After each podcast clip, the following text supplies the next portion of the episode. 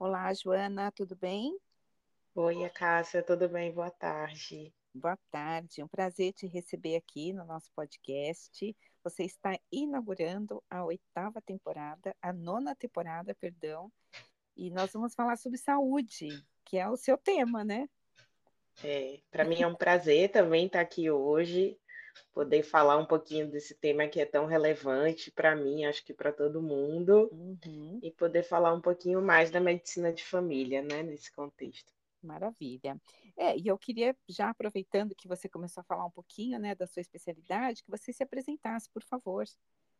Perfeito. É, então, sou Joana Carvalho, médica de família, sou baiana. É, é, além da medicina de família, né, que foi a minha especialização dentro da área de medicina, eu também fiz mestrado em saúde coletiva com ênfase em atenção primária. E hoje eu estou trabalhando na Melv Saúde, que é uma empresa de tecnologia e saúde, contribuindo ali, né, para levar mais saúde para as pessoas através dessa melhora do acesso, né, que é um ponto importantíssimo para a gente conseguir também ter uma saúde de qualidade. Uhum. É, eu gostei muito desse termo que você usou, que eu nem sabia que existia, né? é, essa, essa especialidade, esse mestrado, que é saúde coletiva. Você pode explicar um pouquinho o que que é isso, Joana? Claro, posso sim. Então, dentro da saúde, né, a gente tem as grandes áreas de atuação aí que talvez sejam mais conhecidas, a clínica médica, a cirurgia, a ginecologia obstetrícia, a pediatria, a medicina de família está dentro dessa área da atenção primária, mas tem uma interface muito grande também com a área que a gente chama de saúde coletiva, né? A saúde coletiva, ela vai olhar para os processos de saúde, para os fenômenos, de um ponto de vista mais macro, né? Então, ela vai estudar ali como os determinantes em saúde, as questões é, ambientais, as questões políticas, históricas e sociais, eles contribuem, né? E eles interagem para é, gerar, né? E influenciar nos processos de saúde e adoecimento. Então, é uma área bastante importante que está vinculada aí ao que a gente chama também de saúde pública, né? E é isso. Então, como na atenção primária, o médico de família ele vai olhar para a saúde do indivíduo e da sua família, mas também para essa comunidade, Hum, eu fiz esse mestrado para também ter esse olhar, esse background aí também para as questões mais coletivas de saúde. Uhum. É, a gente estava conversando um pouquinho antes, né, dessa nossa gravação, falando sobre a importância da prevenção, né, da gente ter a cultura da saúde e não a cultura da doença. A prevenção, eh, eu fico imaginando o médico de família, antigamente, aí você vai me atualizando, tá? Claro, Mas o claro. médico de família, aquela impressão que eu tenho, é aquele senhor, né, que ficava acompanhando a família por muitos anos, fazia o, o parto da, da, da mãe, depois fazia o parto da filha, depois talvez acompanhasse e fizesse o parto da neta, né, aquela pessoa que conhecia as doenças da família e que talvez aí, por conhecer o histórico, pudesse interferir é, preventivamente, né? Então, é, sugerir alguns exames, já tendo em vista algum, alguma demanda aqui, talvez, lá no futuro. É, ainda é isso, Joana? Ou já, já, já temos outro, outro modelo aí de médico de família? Tá, eu vou dar um, um passinho um pouquinho para trás, né? Até conectando com o que eu falei antes de saúde coletiva.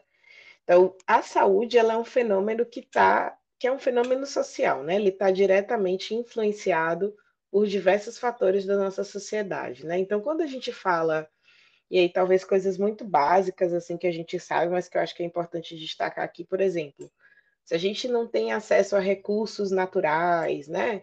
Água de qualidade, água tratada, é, saneamento básico, uma moradia, isso tudo vai interferir na nossa saúde.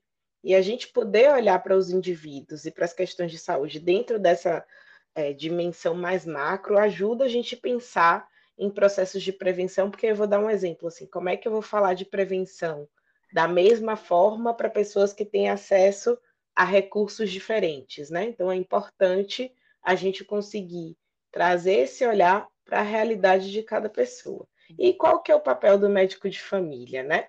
O médico de família, ele é um profissional que ele vai olhar para aquele indivíduo, óbvio, que está ali dentro da consulta, tentar entender ele como um todo, mas esse processo de entender ele como um todo passa por entender também qual é a família que ele está inserido, tanto para pensar questões específicas da saúde daquela família, processos de adoecimento ou práticas e comportamentos que são mais comuns naquela família e que vão influenciar a saúde dele uhum. e dela, né? Mas também entender esse contexto mais amplo, né? Com o que, que ele trabalha, onde que ele mora, o que, que ele consegue acessar, como é que ele consegue adaptar ou inserir questões que a gente chama de prevenção na sua rotina, né, para que isso faça sentido. Porque é muito fácil falar assim, você precisa fazer atividade física. Mas a depender da realidade que eu tenho e de como que se organiza a minha rotina, isso vai ser possível de uma forma, ou talvez não seja possível e eu vou ter que ali construir junto com aquele paciente, com aquela pessoa, possibilidades disso, né? Então, até voltando um pouquinho para sua pergunta, qual que é o papel do médico de família hoje? A gente tem essa formação de uma pessoa que é voltada para esse cuidado em saúde de forma longitudinal, que a gente chama, né? Então, ao longo do tempo, aquele indivíduo vai ser acompanhado por um mesmo médico, né? E nesse processo longitudinal você consegue conhecer e aprofundando as possibilidades de interferir junto com aquela pessoa ali nos cuidados em saúde. Então, é, você vai é, entender ali aos poucos é, quais são as preferências delas, dela, né? Quais são as dificuldades.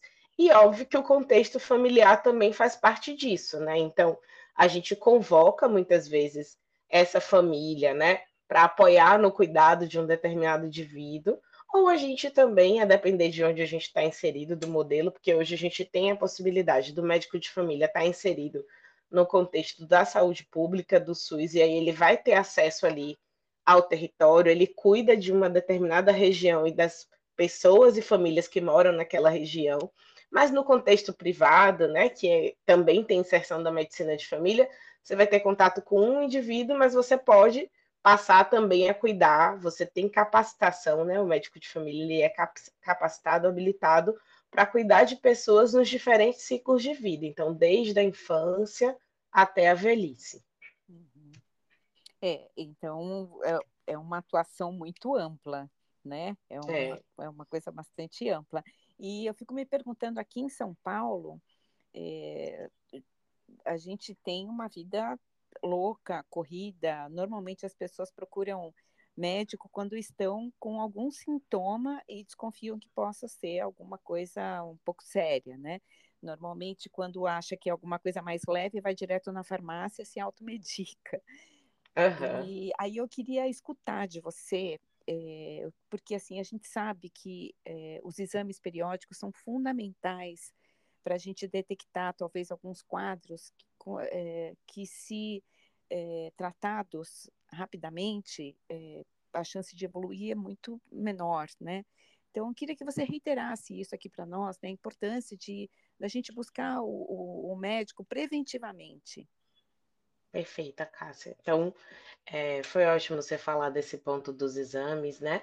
Porque, como eu estava falando, nesse acompanhamento longitudinal, a gente tem a oportunidade de interferir de forma antecipada, né? É, então, a solicitação dos exames periódicos é um ótimo exemplo de como a gente pode fazer essa intervenção. Então, estou fazendo o acompanhamento ali de uma família, de uma pessoa.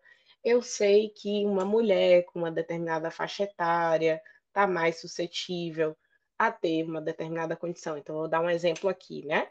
O Papa Nicolau, que é o exame de rastreamento de câncer de colo de útero, a gente vai recomendar que essa mulher faça periodicamente, né, conforme está indicado ali para a idade dela e os resultados anteriores que ela tem, mas a gente pode acompanhar e apoiar isso, né? Então, tem outros exames que vão estar tá indicados para as mulheres, alguns que, que talvez as, aqui esteja aí fácil na memória das pessoas, né? A mamografia, mas também monitoramento de é, parâmetros que podem interferir na saúde cardiovascular, então a medida da pressão arterial, a dosagem do colesterol. Isso tudo são exames que a gente chama de exames de rastreamento que a gente faz para tentar identificar alterações, né, numa fase que a gente chama de pré-clínica. O que, que seria isso, né? É um momento em que essas doenças ainda não dão sintomas, mas que se a gente identifica, a gente pode começar a interferir de uma maneira precoce. Então, seria um diagnóstico ali, uma detecção precoce de determinadas condições para a gente poder interferir antes que elas estejam causando danos ainda maiores. E a prevenção, ela está diretamente aliada a isso, né? Essa identificação que eu falo dos exames, a gente chama de detecção precoce, é uma prática para prevenir é, casos mais graves, mas a gente também tem prevenção, tem ações preventivas que não estão ligadas diretamente à, reação, à, à realização de exames, mas que também dão bastante trabalho de construir, porque muitas vezes estão ligadas a mudanças de hábito, né? Uhum. Então, por exemplo, quando eu falo aqui que eu mencionei antes de atividade física, né? Uhum. A gente sabe o quanto que é difícil, né? A gente conseguir inserir na nossa rotina de uma forma que faça sentido ali com todas as atribuições que a gente precisa dar conta no dia a dia, uma atividade física regular. Mas essa é uma prática preventiva que tem benefícios nos mais diversos campos da nossa saúde. Então, uma pessoa que faz atividade física regular, ela vai ter menos risco de desenvolver doenças cardiovasculares. Ela vai ter, ou se ela já tem alguma doença, de que essa doença, ela fazendo atividade física, ela consegue, inclusive, é, controlar, controlar melhor essa doença. Ela vai ter menos risco, ela vai conseguir controlar melhor a questão da saúde emocional dela e da saúde mental, né? Uhum. Ela vai ter menos risco dos desenvolvimentos de câncer e de outras doenças crônico-degenerativas. Então, quando a gente está falando de atividade física, né, que é uma coisa que é muito difícil da gente inserir, porque envolve diretamente mudança de hábito, tudo isso, isso é uma prática preventiva que a gente vai tentar abordar ali com o paciente, individualizando qual é a possibilidade de inserir isso na rotina dele para que ele consiga ter os benefícios no curto, no médio e no longo prazo do resultado dessa prática, né? Uhum. E a, ah, nós ainda temos muita, muita resistência masculina, Joana. É, existe muita diferença ainda no consultório. Quem é que procura mais uh, a médica para tratar? É interessante você trazer isso, porque justamente eu imagino que você está trazendo isso, que você, do seu lado aí, deve ter essa percepção, mas o que a gente vê, né, no dia a dia dos consultórios e das clínicas, é uma maior presença mesmo da mulher, tanto cuidando da própria saúde, como a mulher sendo essa pessoa que vai é, procurar, né, e organizar os cuidados em saúde da família como um todo, né? Então, quando a gente fala aqui, a gente está falando no podcast que tem como público-alvo, né, mães, né, é, o cuidado aí das crianças, né, a organização das consultas médicas, das vacinas, de tudo isso que precisa ser. Na maioria das vezes a gente observa que fica muito ainda centralizado na figura da mãe, né, e da mulher, dessa cuidadora. E para os homens também, eles também é, você falou ali no início, né, que a gente costuma procurar é, o atendimento quando a gente está mais adoecido, quando a gente está sentindo alguma coisa, e a gente percebe que isso é mais comum ainda para o público masculino do que para o público feminino, né? Então, o que a gente observa mais é dos homens procurarem esse atendimento quando tem alguma coisa ali que está preocupando, que está incomodando, que está impedindo ele de fazer suas atividades, de trabalhar e que esse cuidado longitudinal é, mais contínuo, que com práticas preventivas, ele é mais com, ele é menos comum para os homens, né, para o sexo uhum. masculino. Uhum. É, e eu estou aqui pensando, né? Você falou que talvez eu tenha alguma percepção aqui do meu lado.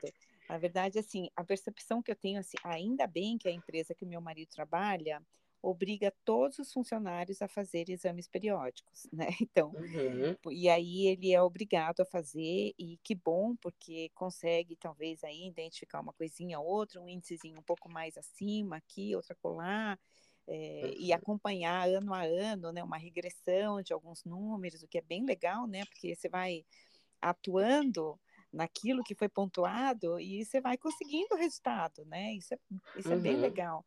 E, inclusive, né, quando você fala assim, ah, mudança de hábito, que é tão difícil, é, nessas, nessas consultas periódicas, né, que são obrigatórias ou não, né, no caso é, né, do meu marido, que é obrigatório, né, no meu caso é espontâneo, a gente consegue é, até tornar palpável essa, essa fala que se tem muito hoje da epigenética, né, Joana?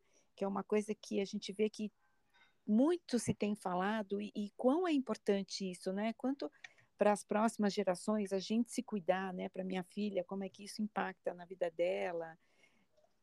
Você tem visto as pessoas mais preocupadas com isso?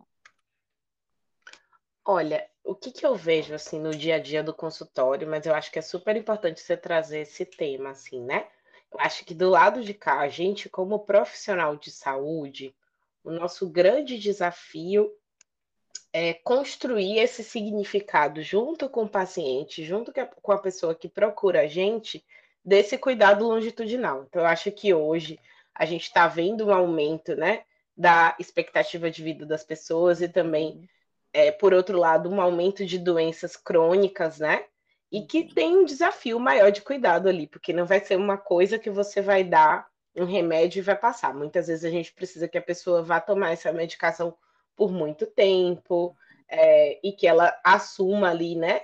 É, in, é, incorpore também outros cuidados além de tomar a medicação. E muitas vezes as pessoas procuram o atendimento no momento de crise ou até de uma forma preventiva, mas às vezes buscando uma solução mágica, assim, né? Que a gente vai conseguir ali, com uma coisa pontual, resolver esses problemas. E o que e é super interessante você trazer essa questão da epigenética, né? Porque ela vai mostrar o quanto que as decisões ali, esses estímulos, é, esses estímulos que a gente está metido, né? Relacionados ao ambiente e, o que, e a forma como esse ambiente interage com o nosso corpo, que isso também vai ter uma repercussão no nosso gene que a gente pode passar essa informação para as próximas gerações. Então, do mesmo jeito que situações estressantes, né, vão contribuir para que a gente desenvolva, é, tenha mais risco, né, de desenvolver é, situações de adoecimento e um funcionamento mais disfuncional, né? Quando a gente for, é exposto a um longo prazo a um ambiente mais benéfico, né? Sem privação de alimento, com menos estresse, tudo isso, isso também vai ter uma repercussão no nosso material genético e a gente vai passar isso para gerações futuras. Então, acho que é super interessante você trazer esse ponto, porque eu acho que esse ponto também consegue tocar e sensibilizar para essa importância a partir dessa outra dimensão também, né? Uhum, uhum.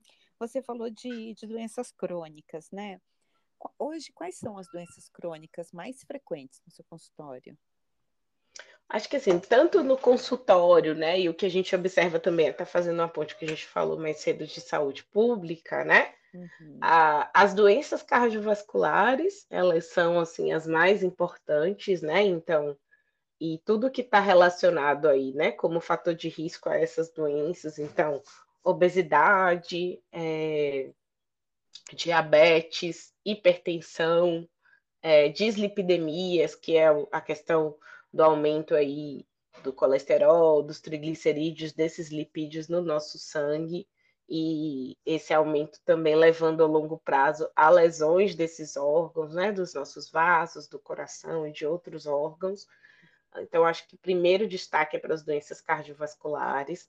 Lógico que isso vai ser mais importante na medida que as pessoas vão envelhecendo, as que a gente tem observado nos últimos anos também, né, com o aumento do consumo de alimentos multiprocessados e também com a diminuição né, é, do acesso à atividade física, com o sedentarismo, por conta mesmo do nosso estilo de vida atual, isso também muito prevalente para as crianças, né? Então, hoje isso também é uma preocupação, a questão da obesidade e da, da dislipidemia, das doenças cardiovasculares, para esse público mais jovem, para a criança, para o adolescente, acho que é uma preocupação como um todo. Mas óbvio que em termos de prevalência, isso é mais importante para os adultos e para os idosos, né? Mas é algo que a gente tem ficado atento para todas as faixas etárias. É, acho que um outro ponto que é importante da gente falar é a saúde mental, embora a gente é, às vezes não pensa nisso como doença crônica, né? Mas nos últimos uhum. períodos a gente tem visto muito como que esse é um, um, um tema importante para os indivíduos todos, né? Para as crianças, é, para os adolescentes, para os adultos, como que a gente tem percebido um adoecimento geral da nossa da população relacionado a esse tema de saúde mental, e isso é muito prevalente né, no nosso dia a dia da medicina de família. Uhum. E é, você quer comentar? Fica à Não, vontade. Eu ia falar perfeita, perfeita. Assim, a gente precisa falar muito disso, né? Claro, claro, é algo que a gente vem observando muito, né? É, uhum. É, quando a gente tem contato assim com os pacientes no consultório, eu acho que as crianças e aí a gente viveu esse último período agora da pandemia, né? Que uhum. trouxe também é, tudo que a gente precisou fazer e todos os processos que a gente vivenciou, né? Do isolamento, da, de uma mortalidade aumentada, do medo, né? Que a gente uhum. viveu ali, como que isso impactou na saúde mental de todo mundo e das crianças, inclusive é, vivenciando essa questão do isolamento, não ter contato com outras crianças, interferindo nos processos de aprendizagem, né? Então, acho que é uhum. algo que a gente vai precisar estar atento ainda por bastante tempo. Mas eu ia só trazer um outro ponto que era, assim, ainda falando de doenças crônicas, né? É, os cânceres hoje em dia, né? Então, a gente evoluiu muito, né, no, no processo de diagnóstico e de tratamento, mas é, o surgimento de câncer de diversos tipos está muito ligado a esses fatores de risco que eu falei antes, né? do consumo de alimentos multiprocessados, do sedentarismo, a própria obesidade também é um fator de risco. Então, também a gente observa um aumento da prevalência desse tipo de situação também na população. Uhum. É, uh, você, você, falou né, do, dos, dos cânceres que são, são diversos, eu, eu me pergunto ainda, né, como é que em pleno século XXI, Joana, a gente não tem cura para o câncer, né? Tem, assim, para alguns, né, mas não, é uma doença tão... É, nossa, ela é tão plural que não, né, não se consegue ter um único medicamento para tratar o, o, câncer. É, é um, ainda para mim é uma, uma coisa que pesa muito. Eu perdi recentemente uma amiga, é, domingo, uhum. na verdade, né? Está muito recente e é uma coisa que me pega muito porque é, a gente sabe que existe uma predisposição genética, mas você está né, trazendo também um fator que é essa é, é esse nosso hábito, né? Esse nosso esse nosso estilo de vida atual que está fazendo com que a doença seja mais frequente. Foi isso que, que, eu, que eu entendi. É isso mesmo? Eu acho que tem dois pontos, né, relacionados a essa questão da doença ser frequente. Tem muitos, né, mas dois que eu queria destacar.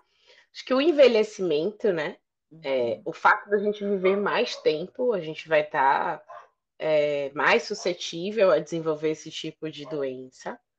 Então, talvez antes a gente não observasse tanto porque a gente acabava morrendo, a gente enquanto humanidade, né? Morrendo uhum. mais cedo por outras causas. Uhum. Então a gente teve um deslocamento aí, né? Dessa as doenças que, é, que eram mais comuns de levar à mortalidade, elas a gente aprendeu de como controlar elas, né? Enfim, não vou entrar em aspecto específico de cada uhum. doença, mas a gente fala ali das doenças infecto-contagiosas, né? Que já foram importante causa de mortalidade.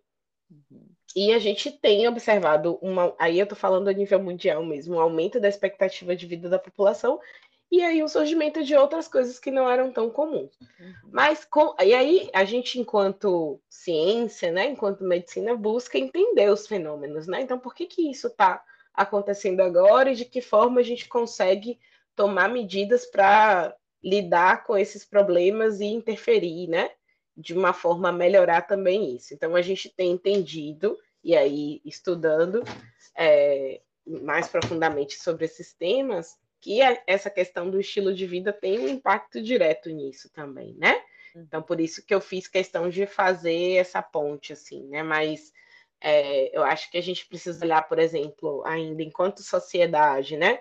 Para a questão é, da qualidade dos alimentos, né? A gente já vê, por exemplo, assim, em outros países do mundo, é, um maior cuidado com o uso de agrotóxicos, por exemplo, né? E é isso, aqui no Brasil, a gente ainda precisa avançar muito na legislação relacionada a isso, porque isso também é, eu posso falar assim, ah, a gente precisa ter uma alimentação de qualidade. Uma parte disso é responsabilidade individual, uhum. mas uma parte disso também tem relacionado com políticas públicas, né? Do uhum. incentivo à produção de alimentos de qualidade, aos pequenos produtores poderem produzir o alimento sem agrotóxico, né? E com outras tecnologias para a gente conseguir uma produção em escala, mas que também seja saudável.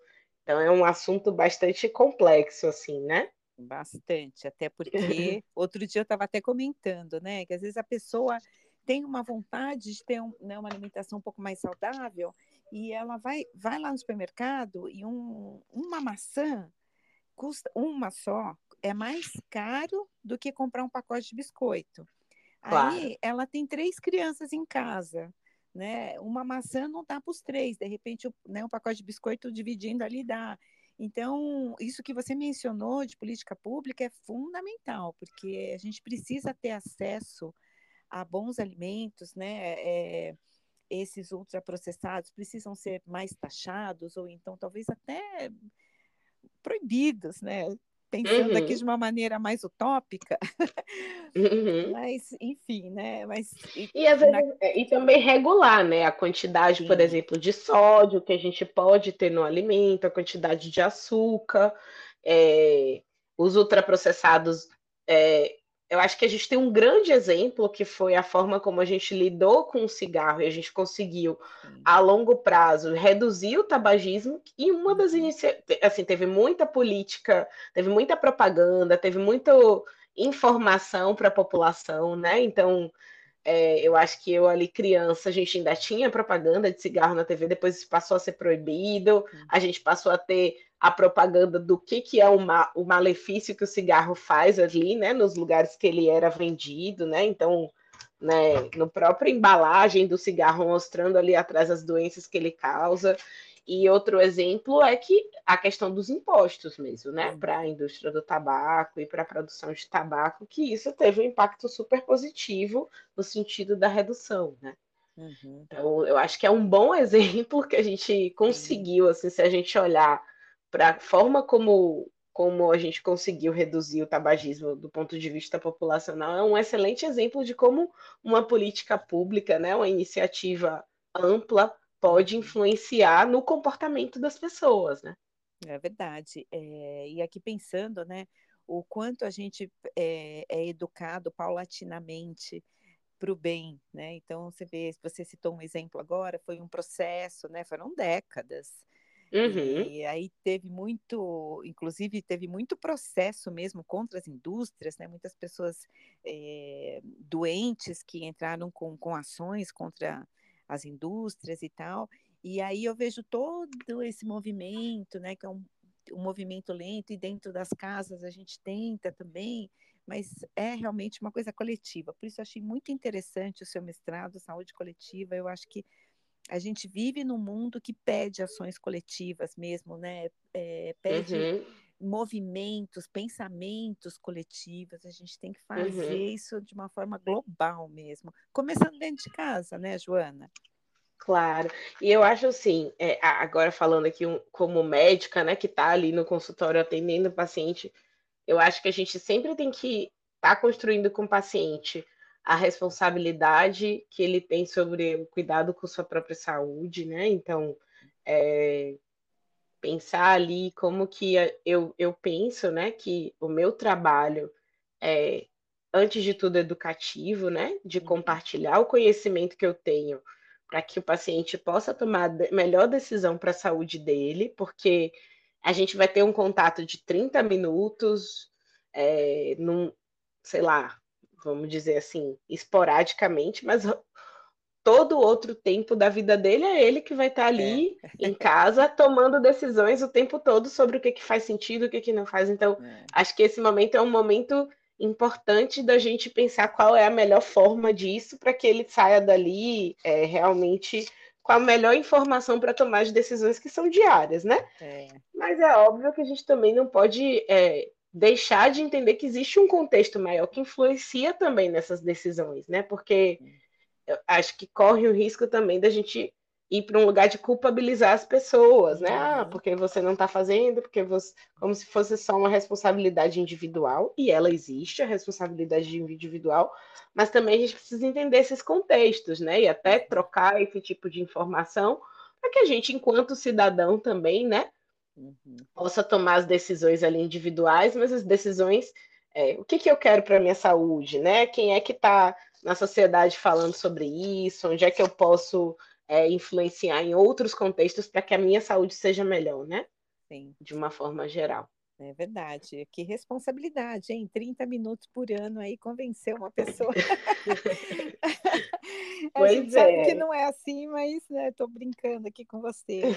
Ai, Joana. É, eu, é, é isso, eu acho que é só aproveitando, por isso que eu acho que espaços como esse aqui, né, de troca, que a gente pode falar e atingir muitas pessoas, levar muitas pessoas a refletir, são fundamentais para a gente conseguir também ter saúde de qualidade, né? Acho que uhum. quanto mais informadas as pessoas estão, elas conseguem fazer as melhores escolhas também para o seu cuidado de saúde.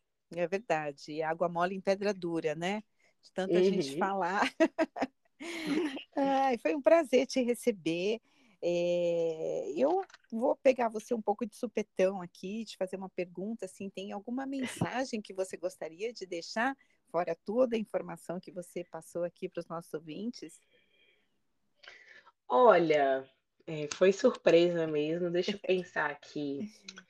Eu acho que um aprendizado que eu tive como médica e também como paciente, né? Uhum. É, eu sou mãe de duas crianças e acho que nesse período em especial, assim, né? Da gestação e do nascimento das minhas filhas, que eu fiquei ali também nesse lugar de paciente mais recentemente, eu percebi o quanto que é importante a gente se informar para fazer as melhores escolhas, né? Uhum. Acho que uhum. quando a gente vira mãe, a gente assume muito esse lugar da responsabilidade pela vida de outra pessoa. Uhum. Eu acho que isso me ensinou a, a olhar também, né, para esse lugar do paciente, né, da informação também influenciada por essa experiência. Então, o que eu queria dizer assim é que para cada um que está ouvindo a gente, que vai ouvir a gente, que procure, né, é, espaços como esse aqui que a gente está falando de saúde, é, canais de troca com outras pessoas, com profissionais de saúde que se cuidem é, na consulta, indo ao médico, né, fazendo seu acompanhamento, mas também buscando informar e fazer essas escolhas, porque eu gosto muito quando o paciente vem na minha consulta e ele está informado e a gente pode trocar ali sobre as decisões no nível de alguém que já olhou, já pensou, já, já refletiu sobre uhum. e que a gente pode pensar junto sobre isso. Então era um convite a essa curiosidade mesmo, né? Muito legal, muito legal. É bom conversar com mãe, né? Porque mãe já, já pensa lá na frente. Muito obrigada, Joana, pela sua participação. É, eu espero te receber outras vezes. O tema da saúde é um tema muito recorrente aqui no podcast seja emocional, seja física, né? Porque é só a saúde mesmo que sustenta a gente, né? Tá bom, a casa foi um prazer e a gente tá, eu tô à disposição e obrigada pelo convite. Imagina, um beijo. Parabéns grande, pelo seu trabalho. Muito obrigada, parabéns pelo seu também. um beijo. Um abraço, tchau, tchau. Tchau, tchau.